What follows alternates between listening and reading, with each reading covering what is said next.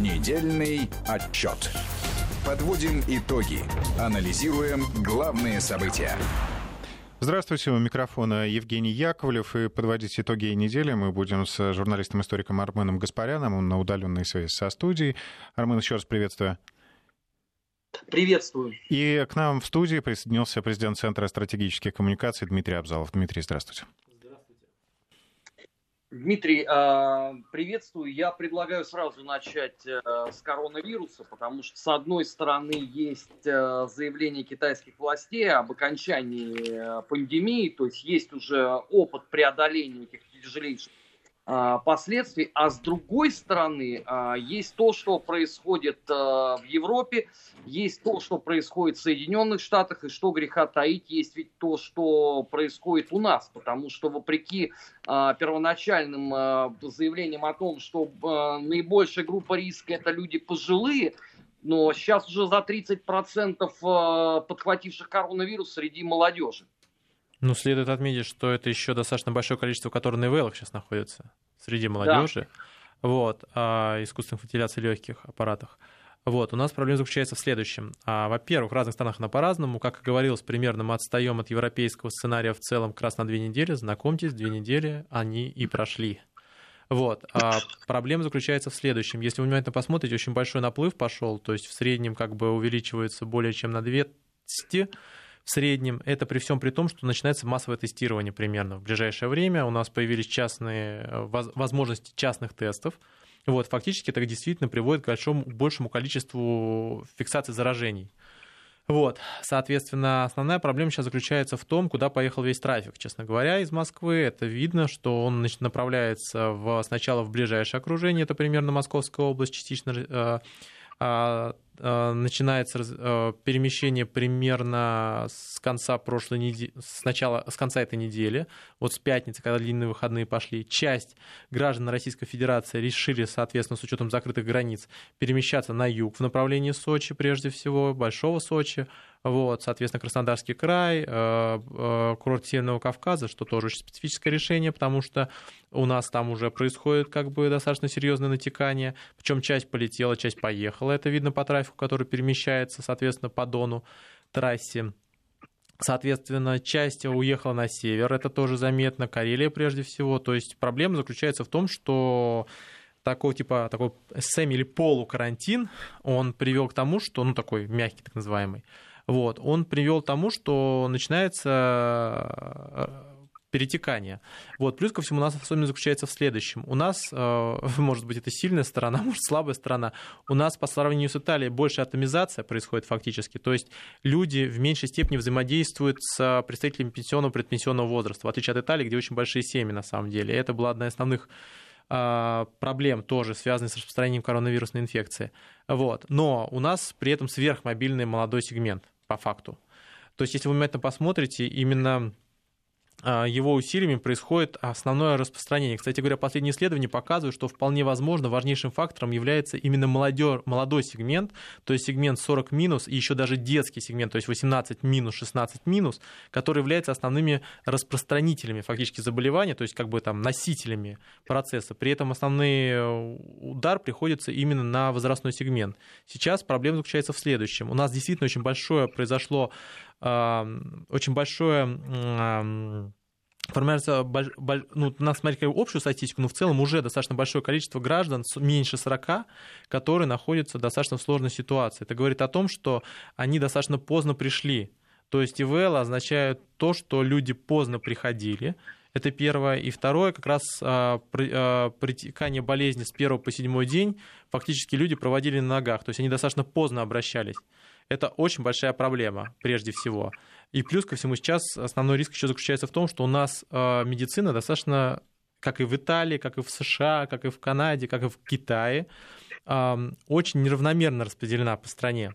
И поэтому, если сейчас обеспечить, у нас серьезная нагрузка происходит в Москве, в крупнейшей агломерации, потом серьезные издержки сейчас перекидываются на юг, то есть происходит, соответственно, перераспределение больных, вот, а в результате чего возрастает нагрузка, она как бы размазывается на, а, в основном, центральную Россию, это дополнительные издержки, потому что самая основная проблема, с которой сталкиваются страны, это маневренный фонд. То есть насколько можно перекидывать быстро, а, например, койко-места оборудованные, боксы, потому что они фактически, ну, очень слабомобильны, сформулируем так. Ну, в крайнем случае, вы можете перекинуть, например, койки, но, вы не, но бокс отдельное, инфекционное отделение, вам необходимо, чтобы они были, там особые требования к ним выставляются.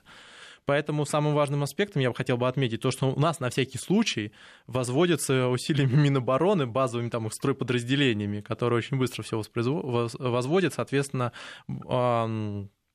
достаточно большое количество центров на всякий случай, чтобы у нас не было ситуации такой, как в Италии.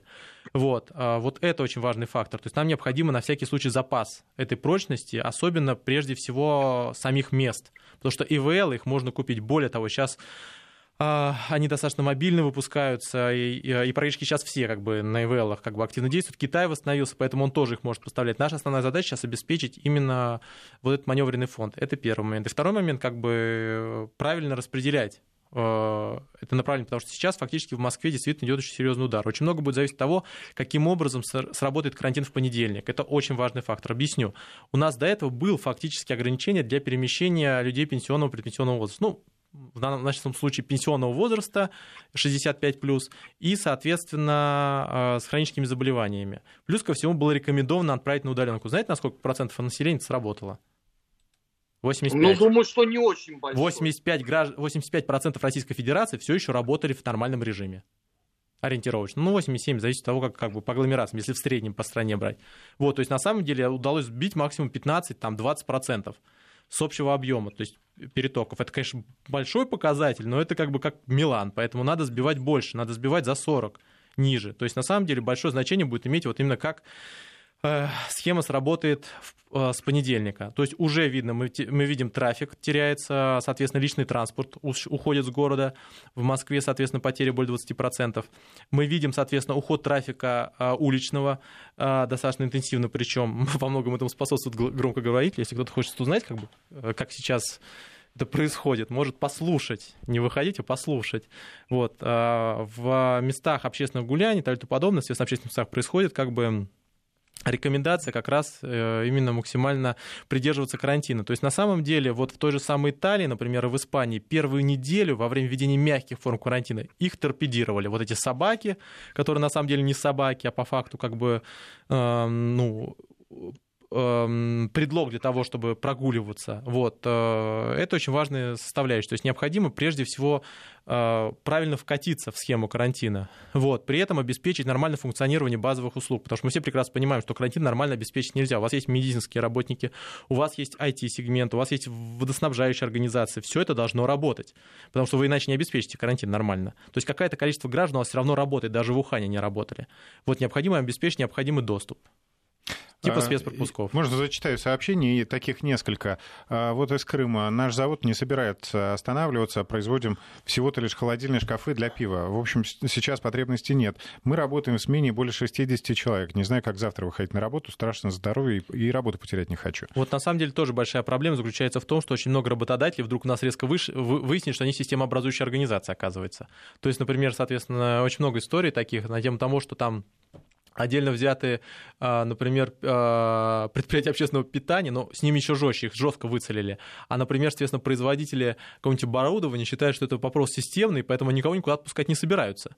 Вот, то есть, на самом деле, сейчас проблема заключается именно в том, что в ручном режиме с понедельника этот процесс отладить. Просто идея заключается в том, что коммерческие организации, находясь в сложной ситуации, они попытаются максимально выжить из этой, из, максимально остаться в карантине. Почему? Во-первых, так как это не рабочая неделя, она не рабочая, а не выходная. Это надо понимать, это разные вещи. В, в, если бы это была выходная неделя, то вам не, необходимо было бы платить двойную заработную плату, например. Вот, в случае, если вы работаете. А так она не рабочая, то фактически э, компаниям необходимо просто обосновать то, что им необходимо работать, и в спокойном формате работать. Особенно для частных компаний, которые фактически будут оплачивать отпуск за свой счет. По факту им никак это не компенсируется в нынешнем формате. Вот, поэтому на самом деле э, необходимо сейчас точно выцеливать такие компании. Самое главное со стороны государства предложить им какие-то формы компенсации. Их, они должны быть замотивированы к тому, чтобы людей отпускать на эту неделю, прежде всего, или на две недели. Потому что проблема в следующем. Если даже вы собьете как бы там 40%. Важно за это время, вот что сейчас происходит в Москве, что не происходило в Милане, это большой-большой прогресс на самом деле. А что происходило в Ухане? Вы все помните кадры, когда люди ходили там, соответственно, на расстоянии там, примерно 3-4 метров друг от друга и обрабатывали улицы? И все такие смотрели да, на это. Что да, это конечно. такое? Что это такое? А почему этого не было в Милане, в Париже, этого не было в Мадриде? А потому что это это базовая схема. То есть, на самом деле, она связана с военной составляющей. Суть заключается в следующем. Первое, что вам необходимо сделать для того, чтобы сначала убрать людей с улиц. Потом вам необходимо обработать эти улицы. Почему? На пластике держится более 7 дней. Вы понимаете, какое количество пластиковых поверхностей в городе находится? Оно там может находиться 7 дней, но при этом оно легко разрушается любым шампунем по факту, да, то есть там белковая оболочка слабая достаточно. Вот, и температурная еще обработка достаточно хорошая, то есть все мы знаем, там 70 градусов, проречки полностью уничтожается. Вот, но даже при любой температуре там, больше 30-40 градусов схема распространения уже совсем меняется. Поэтому с этой точки зрения обработка, помещ... обработка э, улиц и обработка общественных мест, транспортных средств, это самый важный аспект, то, чего не было в, в Милане, то, чего не было в Бергамо, сейчас начинает происходить благодаря тому, что там заброшенная представитель РХБЗ. Вот, то, чего не было в Мадриде. Вы вывели людей на улицы, вы должны их обработать сначала. Вот, сейчас эта обработка, это тоже очень важный фактор. Поэтому с этой точки зрения а, необходимо как раз не споткнуться вот о проблемы, связанные с, с одной стороны, с а, гражданами-работодателями, потому что они чувствуют, что это мягкий карантин, как бы у нас до конца не, не, не утверждены штрафы, то есть человек понимает, что, в принципе, если очень хочется, то можно. Вот. И то же самое понимает как бы предприниматель в конечном счете, представитель малого и среднего бизнеса. Вот. Поэтому как бы основная сейчас задача власти, прежде всего, вот эту составляющую сбить и максимально разгрузить улицы, чтобы их можно было нормально подготовить и обработать. Особенно общественные места, особенно общественный транспорт. Это крайне важно. Например, в Ухане, в пиках, а, обработка происходила каждый день.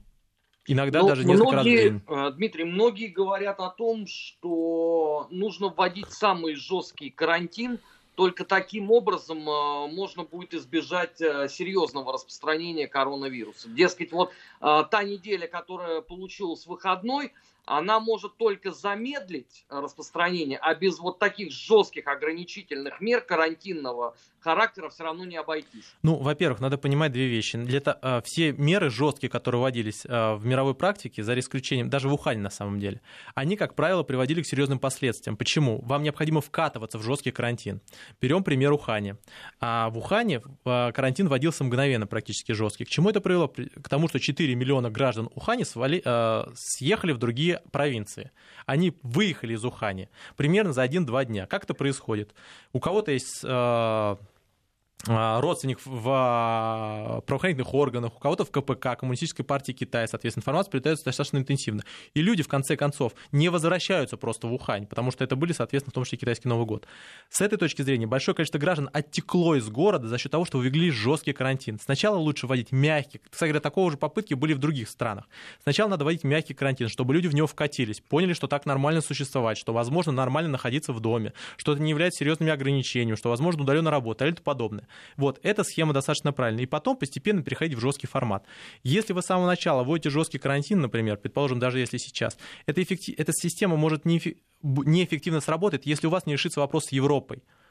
Например, берем Китай. Китай, соответственно, сейчас вышел из карантина. Да, да, 97% производства в, в Пекине восстановилось. Да, да, но они сейчас завозной, они сейчас закрыли границы внешние частично. Почему? Потому что им обратно завозной карантин, э, завозной э, коронавирус идет из Европейского Союза, из Ближнего Востока.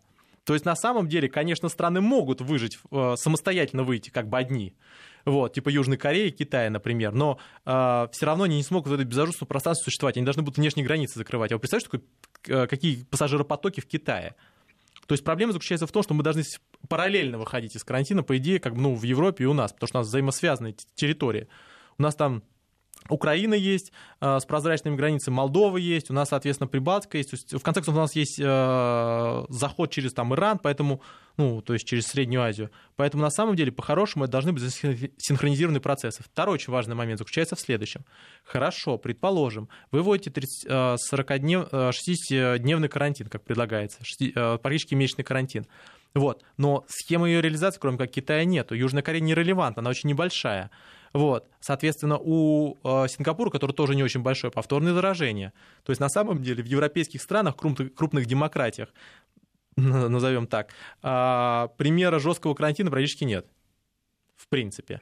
Вот, потому что это сложно реализовать. И более того, надо тоже понимать, если э, коронавирус носит, например, сезонный характер. И если, соответственно, его схема распространения связана с температурным режимом от 1 градуса, например, до 13-14, это означает, что к июню, условно говоря, мы получим либо сезонную часть, то есть он уйдет на южное полушарие, либо, соответственно, некоторые как бы замедления вспышки. На этом фоне вводить жесткие, жесткую систему может быть достаточно как бы опасной составляющей. Плюс ко всему, вы в случае, если введете жесткую систему без подготовки, вы получите то, что получаете сейчас. То есть основная часть граждан у вас разъедется по всей стране России, разнеся э, инфекцию в направлении юга и в направлении направлении севера.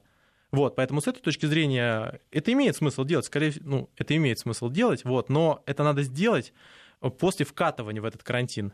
Это первое. Второе, надо понимать, что ни одна страна, исключением Исландии э, и Новой Зеландии, э, они очень маленькие страны, вот, э, она все равно переболеет коронавирусом в той или иной форме. Наша задача заключается не в том, чтобы не переболеть коронавирусной инфекцией. Наша задача заключается в том, чтобы растянуть сам процесс вот, и минимизировать э, количество смертельных случаев. Мы все равно им переболеем и выработаем э, иммунитет. Вопрос, как бы антитела сколько будут действовать. Ну, по базовому сценарию это примерно 2-3 года, может быть, да? Вот, для этого нам, кстати, тоже, тесты нужны, необходимо, соответственно, отдельные исследования там проводить. Вот, насколько, как бы, то есть повторное заражение, например, по Ухане составляло 10-14%. То есть означает, что каждый седьмой примерно мог повторно заражаться. То есть, по идее, в основной массе антитела вырабатываются. Вот, вопрос, сколько они продержатся. Поэтому с этой точки зрения идея заключается в том, чтобы максимально распределить, не получив как бы серьезный наплыв в тех сферах, в тех регионах, которые к этому не готовы. Вот, поэтому э, я считаю, что жесткий карантин, э, он возможен, в принципе возможен, но, скорее всего, он будет происходить в несколько этапов. Первый этап – это пропускной режим по пропускам, и спецпропускам. Второй этап, соответственно, это некоторые ограничения. Ну, даже если вы сейчас его ввели бы, как вы его бы исполняли? У вас даже количество правоохранительных органов к этому не готово. У вас нет даже нормативно-правовой базы для того, чтобы запрещать выходить на улицу. Вот сейчас, как вы гражданину запретите выходить на улицу, если иначе за КАП не проголосовала Госдума? Вы журить будете или как? Или, соответственно, сама схема какая должна быть. То есть, например, есть, э, э, соответственно, схема итальянская. То есть вы должны э, распечатывать разрешение, например. У нас даже бланков таких нету, в принципе. То у нас есть... народ находчивый сам распечатает. Да, там тоже находится, там тоже распечатают. То есть там реально там собак там фейковых делают, там очень много чего веселого происходит. Вот, там есть в Германии жесткий формат, то есть вам необходимо послать письмо, там подтвердили, чтобы вместе, куда вы идете, чтобы обратно, соответственно, вернуть, как бы с этим подтверждением проходить. Но я хочу посмотреть, как пенсионер 65 лет, соответственно, занимается тем же самым для аптеки. Вот, то есть на самом деле как бы тут тоже надо продумать сам механизм. И если вы ведете жесткие меры, но при этом не ведете сам механизм контроля, например, а в Китае, например, камера есть, там, соответственно, там очень жесткий механизм контроля был, вот, то вы в результате а, фальсифицируете сам процесс. То есть люди как бы просто будут его нарушать, как в Милане, например, вместе бегать, и все, это будет еще хуже. Вот, поэтому с этой точки зрения как бы надо подготовить сам механизм и потом постепенно, последовательно вводить постепенно. Вот. Это схема, которая позволит избежать паники, с одной стороны, а с другой стороны, сбить как бы э, социальные контакты прежде всего и не получить колоссальные приросты в самых уязвимых категориях населения, прежде всего. Но еще третий очень важный момент, вот то, что сейчас у нас происходит реально, это у нас осознавание происходит в сегменте 40 минус, что вообще человек как бы реально может заболеть и умереть от коронавируса в, молодежь, ну, в молодом возрасте. Надо понимать, что если там небольшое количество заболевших, это все равно они есть. В Италии, например, той же самой, есть примеры заболевших 40 минус. Причем как бы людей, как бы, ну, фактически без хронических заболеваний. То есть если у вас массив идет, как бы у вас все равно там будут попадаться и вылавливаться молодежный сегмент. Тем более, что этот сегмент крайне важен с точки зрения распространения коронавируса, потому что контакты, как бы, собственно говоря, сегмента, положим, 25-30 социальные, и контакты у человека там 65+, они принципиально разные по количеству, фундаментально причем. Вот, поэтому как Дмитрий, бы... Э, а вот среднестатистический человек э, способен будет выдержать вот э, подобного рода напряжение на протяжении двух-трех лет? Потому что если ему говорить о том, что коронавирус может тебя в любой момент настигнуть условно в июне 2021 э, года, но у него может разрушиться психическое состояние от этого. Нет, ну смотрите, например, у нас сезонным, сезонными вирусными инфекциями является грипп различных штаммов. Кстати говоря, от него прививаются. То есть понятно, что какая-то а, вакцина э, будет подготовлена, ну, может даже там 3, 4, 5 месяцев, но, условно говоря, до следующего сезона она явно в какой-то степени появится. Если у нас антитела будут вырабатываться, например, 2-3 года, то есть 2-3 года мы не будем болеть, например, предположим, и необходимо будет обновлять, например, прививку, положим, раз в 2-3 года это неплохая система, неплохая сегмент. То есть, например, у нас есть некоторые заболевания, от которых мы прививаемся раз в жизни, типа кори. Вот. А есть, которые мы обновляем постепенно, типа гепатита, например. Вот. Поэтому с этой точки зрения как бы такая схема, она достаточно такая мягкая, что-то среднее между корью и, соответственно, гриппом. То есть грипп, мы, штамп меняется, мы прививаемся фактически каждый год, ну, если прививаемся. Но не все. Но не все, и это большая проблема. Вот, а, соответственно, схема примерно такая будет. То есть грипп, он более сложен с точки зрения, как бы, там, сказать, подходов, вот, и тем не менее мы к нему привыкли. Вот, то же самое и с этим касается. То есть необходимо просто как бы ну, перевести, перевести этот как бы перелом. Вот, но это очень серьезный вызов, как мы потом будем встречать, если он будет носить сезонный характер. Это факт. Вот, потому что как показала практика, он ударил как бы в самое слабое, что у нас есть. У нас мир пластиковый в конечном счете, он дольше все и держится на нем. Соответственно, у нас мир как бы коммуникации и логистических э, разворотных сегментов, через которые происходит. У нас мир, в конце концов, агломераций, в которых живет значительная часть населения в современном мире. То есть, на самом деле, куда вот можно было ударить э, инфекция, вот туда оно как раз и ударило. Вот. А, но при всем при этом как бы, нам необходимо быстро научиться а, реагировать на такие действия. ВОЗ, конечно, необходимо функционал расширить. У них должны быть такие же как бы, там, госпитали быстро возводимые. Сейчас на самом деле у нас вот э, ситуация такая сложная, например, в Европе. А вы представляете, что сейчас в Африке происходит? Там вообще ад полный. Ну, для примера, там в одной стране 5 министров заразилось. Коронавирусом, подтвержденно. Там, соответственно, не хватает не то, что у нас там вот э, в, э, в эм, соответственно, в Италии не хватало а, этих э, средств индивидуальной защиты, там, перчаток, там, э, масок и тому подобное. А там не хватает вообще базовой, там, бинты, например. Там не этот э, бокс, это отдельная история. То есть, на самом деле, как бы, это очень серьезный еще вызов для страхования целого ряда стран. Поэтому нам необходим маневренный какой-то сегмент, нам необходима какая-то структура, которая бы взяла бы и гасила бы эту составляющую, причем на всех уровнях. Нам нужно это и в медицине, и в экономике. МВФ, который изначально создавался для того, чтобы фиксировать, сейчас к ним в очередь выстроились страны, у которых нет денежных средств, потому что они находятся на сложной, в сложной ситуации. Начиная, соответственно, от Украины, заканчивая там Ираном и всеми остальными. Вот, то есть как бы МВФ, который, так сказать, так сидела, там рассматривала что-то, сейчас превращается в такой орган, которому надо все как бы гасить пожары экономические в стране. То же самое касается ВОЗ. То есть очевидно, что нам необходимо этот маневр расширять. Вот. Поэтому с этой точки зрения, конечно же, это, ну, это очень серьезный вызов. Вот, и эм, ну, люди будут очень серьезно менять образ жизни. Я же не говорю про всякие сопутствующие проблемы, то есть там есть а, история, которая показывает, что на самом деле люди не умеют сидеть дома. Ну, не в том плане, что как бы они не знают, как, как сидеть дома, как закрывать эти ручки, а в плане того, что как бы они не могут находиться наедине там, со своей семьей, например. Им очень сложно себе заниматься самообразованием, самодисциплиной. То есть там на самом деле куча вопросов, которые появились за последние несколько месяцев, которые как бы имело смысл поставить. Знаете, кажется, в этом свете каким-то пророческим фильм голливудский «Суррогаты» называется с Брюсом Уиллисом, когда люди сидели дома, но выходили за них на улицу э, вот эти да, самые матрица тоже, роботы. Да. Ну, «Матрица». А, сделаем паузу. Напомню, что это программа «Недельный отчет». Э, на удаленной связи с нами Армен Гаспарян, в студии Дмитрий Абзалов. После выпуска новостей продолжим. Недельный отчет. Подводим итоги. Анализируем главные события. И мы возвращаемся в эфир. Напомню, что сегодня Армен Гаспарян на удаленной связи. В студии у нас Дмитрий Абзалов, президент Центра стратегических коммуникаций. Ну и э, у микрофона Евгений Яковлев. Есть такой вопрос от слушателей. Э, что если вирус будет э, мутировать год от года? Он будет мутировать год от года. Ну, в смысле, я напоминаю, что у нас... Ну, в том э, смысле, что если вакцина выработана, то... Э, ну, как с гриппом. Год... Грипп у нас мутирует, например, вырабатываются новые штампы. Новые, соответственно, штампы просчитываются, как происходит вакцинация ежегодная с поправкой на ветер, собственно говоря. Э, штампы, штаммы есть отдельные, например, в разных странах. Ну, например, у нас у США есть, как бы вот в прошлом году был специфический. Вот, то есть это нормальная ситуация. Коронавирусные инфекции, ну, у нас несколько опасных было прецедентов, но они, в принципе, как бы тоже модифицировались. То есть последние исследования, например, те же Уханские, Уханские они показывают, что на самом деле, возможно, и этот вирус в конечном счете он есть элемент мутирования. То есть, грубо говоря, а, а, самый интересный вопрос заключается в следующем. Когда произошел прицел... Ну, все мы прекрасно понимаем, откуда пришел коронавирус, да, так в целом? Ну да, в общем-то, как бы исходя из новостей, да, и всей вот этой схемы. А, коронавирусная инфекция очень распространена в животном мире, в диком животном мире, в основном, соответственно, летучая, летучая мышь. Но вам необходим прокси, э, ну, вид, который, ну, через который происходит базовая передача. Свинина, например. Ну, конкретно свинья, э, не, не, непонятно, кто конкретно SARS последний перенес, то есть, как бы, соответственно, COVID. Вот, первый SARS точно пришли цветы, это, соответственно, ну, кошачьи, типа такого. Вот, а, соответственно, это была Китай, Гуандун который, а, соответственно, в, а, на ближневосточном случае это были верблюды. То есть летучие мыши, они, у них очень сложная система, то есть как бы они очень на нас не похожи, там необходим такой прокси составляющая. Так вот, обычно там происходит серьезная мутация, непосредственно она после нее перекидывается на нас, как бы. При этом в животном мире коронавирус очень распространяется. Какая удивительно заключается в том, что у нас есть вакцины от коронавируса в животном мире. Вот.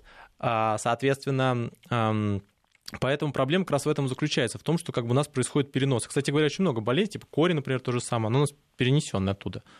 Вот, соответственно, проблема заключается именно в этом, в том, что э, мутирование в целом происходит э, по целому ряду направлений, как бы в этом и смысл заключается в том, чтобы прицеливаться каждый раз под нее. Вопрос как бы, как бы глубины. То есть, грубо говоря, коронавирус не так как бы быстро это делает, но вот, например, э, разные шта, разные как бы даже э, эм, разные коронавирусные инфекции, у них даже разная своя система. Вот, например, берем ближневосточный мер, так называемый, а, у него смертность 34%. Очень. А теперь представим, что будет 34% умножить, а, соответственно, а, совместить, например, со схемой распространения действующего. Вот у нас действующий коронавирус 681 тысяча заразившихся. Соответственно, такими темпами бодрыми мы скоро как бы, ну, не за эпидемию гриппа, конечно, зайдем, но как бы достаточно хорошо уйдем. При этом смертность пока что менее 1%. То есть смертность у нас получается 30, 68 тысяч, ну, в среднем мы берем там, а, соответственно, получается где-то около 31 тысячи. 68, 31, Дмитрий, э, менее 0,5. Дмитрий, а, одну секундочку, но вот в том же Бергамо а, смертность за время, э, связанное с коронавирусом, на 10% уже увеличилось от э, среднегодовой за последние Конечно, годы. там... Это страшный показатель. Конечно, в Бергамо там отдельная история. Как и, кстати говоря, в Италии тоже. То есть есть отдельные точки, где ситуация вообще очень плохая. То есть это средняя составляющая по больнице. То есть, например, берем тот же самый Иран. Вот, там ситуация очень сложная. Что касается Бергама, э, если кому-то интересно, Бергамо очень сложная ситуация по целому ряду причин. Первое. Во-первых, судя по всему, коронавирусная инфекция там достаточно давно находилась, э, честно говоря, судя по всему. Там э, достаточно большое количество людей погибало в пенс... э, среди пенсионеров в э, пансионатах. Ну, у нас не очень распространенная практика, а в Италии очень распространенная практика. Там вот сейчас, если кому-то интересно, наши как раз РХБЗ куда бросили? Там у нас примерно 7-8 э, сестр, лечебно бригад, их куда бросили, самую опасную часть. Это как раз эти пансионаты. Их примерно как раз 7-9 и есть. Вот. И в них вот полностью здание то есть как бы там с медицинскими оборудованием в той или иной степени, вот, как бы, и там просто находится концентрация людей в очень возрастных, как бы, заболеваниями. И там просто происходил такой очаг. И там люди постоянно болели. То есть э, там не происходила э, нормальная э, санитарная антисептическая обработка поверхности, в принципе. То есть их только сейчас начали делать. Там, соответственно, была колоссальная нехватка людей. То есть фактически такой хоспис, честно говоря. То есть проблема заключается в том, что там очень много вот этой скрытой составляющей было. То есть оно там находилось постоянно. Еще есть много разных еще таких моментов особенных. Например, очень э, часто это большая ошибка. А у нас, например, в той же самой Италии на первых этапах начали принимать антибиотики, например. Потому что думали, что бактерии. Кстати говоря, в среднем... Ну, люди перепугались и стали я напоминаю, что... пить соответствующие препараты. Я напоминаю, что количество антибиотиков в среднем в Италии примерно там, на 30-20% принимается больше, чем в остальном Европейском Союзе. Кстати говоря, в Северной Италии это характерно. То же самое касается, например, и использование такого типа препаратов в, например, а, сельском хозяйстве. Это одно из самых высоких показателей в Европейском Союзе если кому-то интересно. Но ну, схема получается такая, что э, антибиотик убивает вот все полезные э, флору, да, и в итоге организм не может э, сопротивляться. Антибиотик вообще на вирус никак не, не нацелен. Ну да, да, да. И бы... наоборот ослабляет организм в борьбе с вирусом. Ну, Наверное, фа- ну фактически он усложняет, значительно усложняет процесс выздоровления. То есть человек приходит в тяжелую форму. Особенно это касается для возрастных людей. Это бессмысленно, это на самом деле достаточно опасно.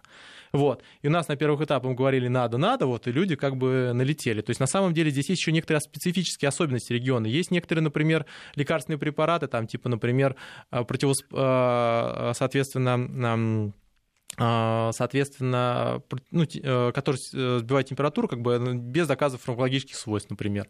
Вот. Народную медицину тоже подались некоторые. То есть на самом деле проблема заключается в том, что по каждой стране можно сказать, где у них слабые части в медицинской составляющей. Ну, например, в Италии очень распространена схема, например, семейных врачей.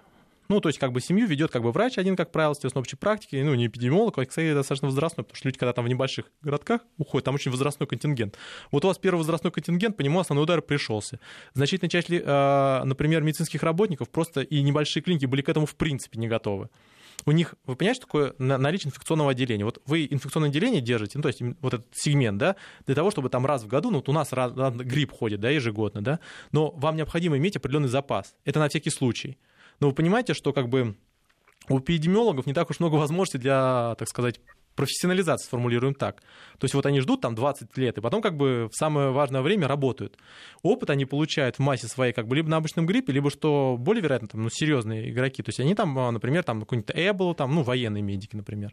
Вот, то есть на самом деле эпидемиологи это тоже такой штучный товар. То есть, и по сути, большинство из них теоретики. А, они занимаются практической составляющей, но тоже имеет большое значение тип инфекции. То есть, грубо говоря, люди привыкли к гриппу, они знают, как с ним бороться, сезонная составляющая, но народ с коронавирусом крайне редко пересекался у нас до этого. Ну, смотрите, у нас коронавирус происходил в Китае и в Ближнем Востоке. У нас есть специалисты, которые там, в принципе, ездили, как бы разбираются, но на первых этапах мало кто имел представление об этом. Мы только стали создавать в этом году э, вакцину, начали его продумывать. Вот, вакцину, например, соответственно, от а, например, от ближневосточного э, коронавирусной инфекции на базе этой. Вот, то есть фактически как мы даже нормально, э, э, эм, даже нормально вакцину не разработали. Если кому, то есть вот сейчас, например, ситуация, у нас выкупили в Российской Федерации все противомалярийные препараты. В Российской Федерации малярия очень распространенное явление, конечно. Вот, вот постоянно как бы самое-самое. Вот, почему? Потому что как бы там э, ну, ус, услышали, что как бы используется. Кто-то оговорился, да? Ну, не кто-то оговорился, а конкретно, соответственно, у нас э, Федеральное медико-биологическое агентство сказало, что на самом деле как бы готовится препарат на основании противомалярийного. И все поскупали противомалярийные. До этого, естественно, парацетамол все поскупали дружно, потому что парацетамол рекомендован. Там. До этого, естественно, орбидол все дружно поскупали. То есть на самом деле как бы это к вопросу о том, что как бы на фоне отсутствия вакуума определенного, как бы отсутствия как бы первичной информации, потому что по Ухане данные начали появляться только сейчас нормально. Они вот только из карантина вышли, там начали появляться серьезные данные. То есть а, по базовым позициям. А, очень люди не понимали, они сразу в информационное поле уходили. Это была очень большая проблема. И в той же самой Италии как бы, это тоже очень была большая проблема. Поэтому я говорю про то, что мутация достаточно опасная составляющая. Вот. И поэтому нам необходимо единые средства вырабатывать то сейчас мы со смертностью идем, там, условно говоря, там один, там, ну даже если два, там, там, на 3 с чем-то процентов. Вот, но представьте на секундочку, к чему это может привести. Дмитрий, ну с тем же самым э, парацетамолом э, объяснение невероятно простое. Все же смотрели, что происходит в Германии. Немцы массово его закупили. Поэтому подавляющее большинство тех, кто понесся в нашей стране его закупать, это вот как раз потребители информации в широком смысле этого слова. Нет, но у нас, я напоминаю, тоже ряд э, должностных лиц как бы отметили, что парацетамол может использоваться. Но он, в принципе, используется как бы в принципе. Вот, при лечении как бы вирусных инфекций, это понятно. Вот, вопрос заключается в другом, что необх... это, это такой сфера, в которой нельзя в домашних условиях самому как бы перелечить. То есть человек может лечиться как от ОРВИ, от гриппа, то есть своими средствами, то есть как он нам понимает. Кстати говоря, считается достаточно эффективно, как ни парадоксально показала практика, а, термическая терапия, ну то есть э, термическая обработка. Вот. Но а, все равно решение должен принимать специалист. То есть человек вот, с профессиональным образованием должен понять, как бы у тебя легкая форма, тяжелая форма. У нас вот в чем проблема сейчас заключается? У нас 15% как бы молодежный сегмент оказался заболевших, и более 40% ПВЛ подключенных. Почему? А потому что люди посчитали, услышали, типа, а, это не, а мне вообще ничего не грозит. То есть я бессмертный вот в этом плане. Вот. И человек, и люди начали как бы максимально в этой сфере находиться. То есть на самом деле их представление тоже было сформировано непрофессиональной позицией. То есть они решили, что старики ушли, этот город будет наш, и пошли Да, я вам общаться. сейчас могу целую историю сказать. Сейчас народ берет, там собирается, флешмобы устраивает. Отличная идея, класс, супер, самое время.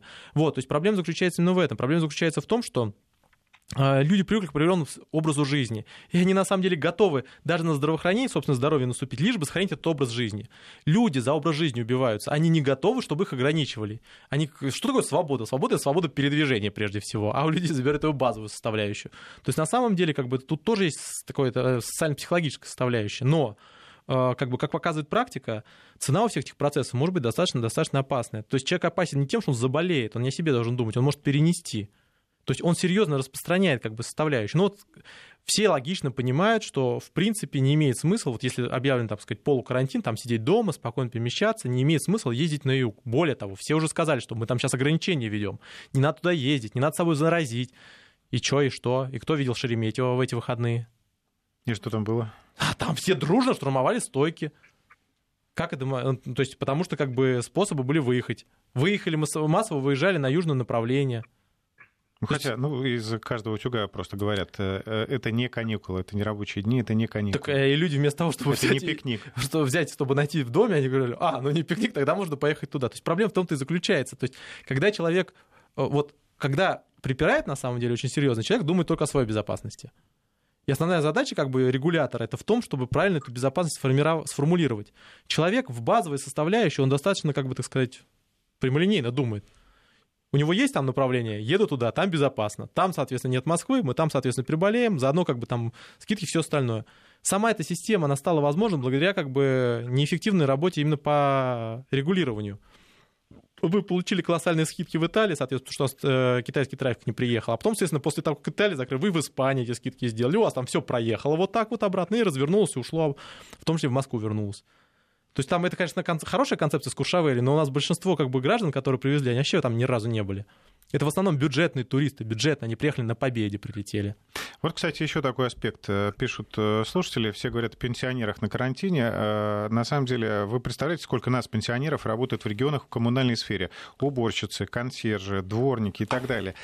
А, то есть они э, в группе риска максимальной, то есть они э, проще всего этот вирус подхватят и также передадут другим жильцам дома, например. Да, Нет, там, на самом деле убирают. самая опасность заключается в следующем. На самом деле это всегда смежные вещи. То есть если вы вводите карантин для пожилого возраста, более того, там собираешь еще какие-то ограничения вводить, ну, пока что в лучшем случае 2000 не дадут, да, но по факту как бы там может быть какие-то еще жесткие ограничения. А вы придумайте для начала э, как, как этим людям экономически помогать. Почему?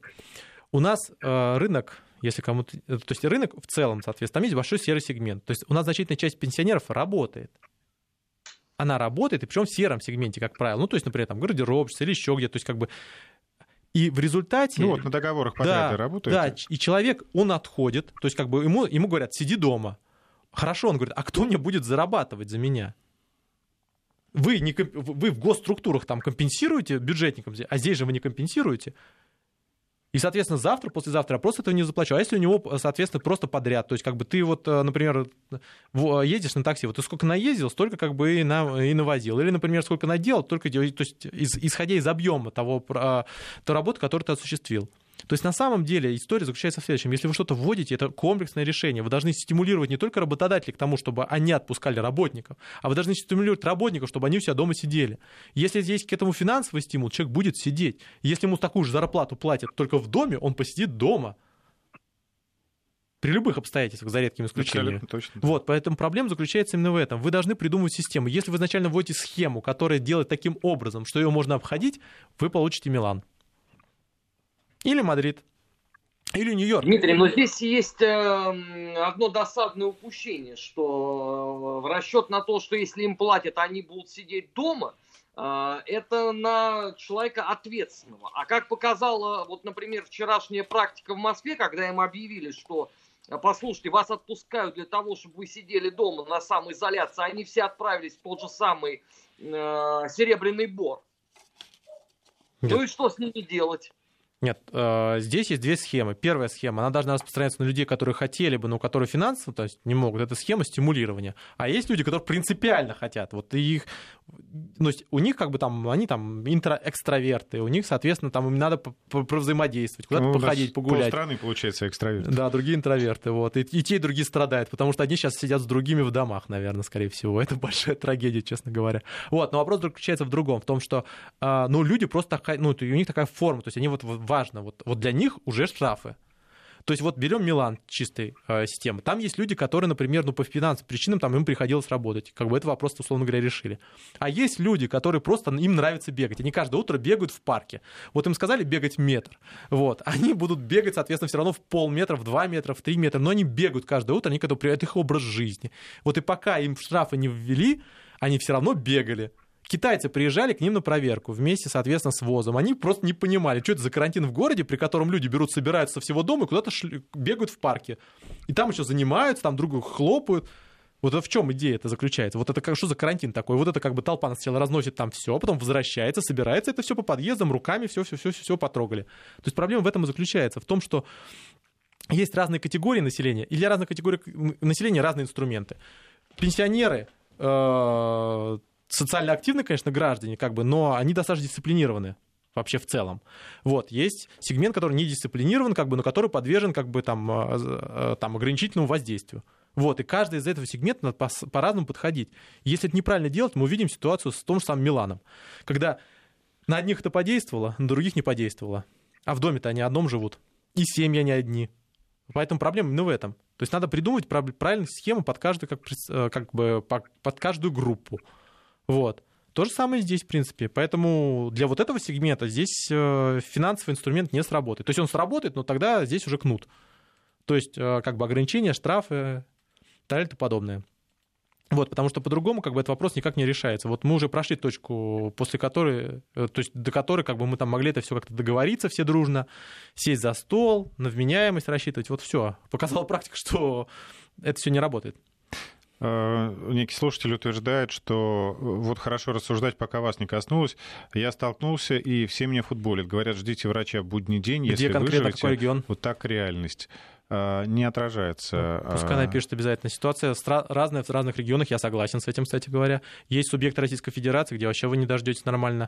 То есть, смотрите, в Москве, например, различные группы. То есть сейчас даже платные как бы тесты можно за забрать. В... И идеально, конечно, чтобы у нас бесплатные тесты были достаточно массивные, но там это объемы, вы представляете, там за 140 миллионов, как бы, mm, и какое ну, количество реальных тестов. И плюс ко всему человек хочет каждый день эти тесты проходить. А тестов Некоторые... у нас сейчас сделано что-то 200, да, тысяч или там чуть больше? Э, за 200. Но вопрос заключается еще в другом. Это же э, э, тест человек проходит, например, как бы, но он имеет возможность заразиться потом. То есть есть некоторые ситуации, когда человек там по 50 тестов хочет сделать в течение там, года. Вот, то есть идея заключается в следующем. Первое, необходимо, в первую очередь необходимо протестировать самую уязвимую группу населения – это, соответственно, пенсионный предпенсионный возраст в случае, как бы, если заболевание. Второе, соответственно, людей, которые возвращаются, потому что у нас весь э, коронавирус завозной. Вот. И третий, как бы, сегмент, который с ними общался. Вот эти группы в первую очередь надо перетестировать. Вот. Во вторую очередь, если человек как бы так посчитал, то есть там уже как бы должно распространяться. Но в регионах ситуация очень разная. Я согласен. То есть в Москве, например, вы там можете, как бы, например, э, если вы в, риск-группе, точно получить, соответственно, тестирование. А, например, в, положим, какой-нибудь такое жестоко сказать, типа Бурятии, которой сейчас ситуация сложная, ситуация будет намного сложнее намного сложнее. То есть вы не сможете это сделать нормально. Вот. То же самое касается целого ряда других регионов. Поэтому это тоже очень важный фактор. Плюс ко всему есть люди, которые просто хотят для успокоения, это психологическая составляющая. Они хотят пройти тест, просто говорить, все, все хорошо, я теперь на карантине, как бы никого не заражу, как бы со мной все в порядке. Для них как бы отдельно там есть, может быть, какой-то другой сегмент. Вот сейчас частные тесты там... Ну а что, что делать человеку? Полетит человек в Москву, возьмет, купит билет и полетит в Москву. Скажет, здесь врачи э, и здесь медицина. Трагедия заключается в том, что все из Москвы сейчас вылетят наоборот, потому что как бы не совсем до конца понимают, что они распространяются в те территории, где с медициной не очень хорошо. Вот, если вы находитесь Мытищи, в ситуации... Мытищи говорит, ну, странно. Нет, это не странно как раз. Мытищи не странно. Вот, но ситуация, по идее, на этой неделе лучше. Если он реально в группе находится, как бы он пускай звонит на, это, на горячую линию, как бы к нему обязаны прийти, либо, соответственно, это, а, по экстренному номеру, но тогда, если есть контакт, если он в риск-группе, его обязаны, его обязаны, э, он обязан, то есть ему, он, он в любом случае сдаст тест. В общем, надавите на совесть диспетчера просто. На самом деле это очень важно, если вы реально уезжали куда-то, особенно если там живете, там, там стоял еще что такое, это обязательно необходимо сделать, потому что ну, вы подвергаетесь риску, может подвергнуть как бы людей, кто вас окружает, в принципе.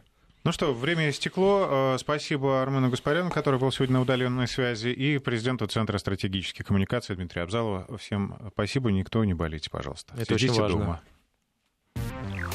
Недельный отчет. Подводим итоги.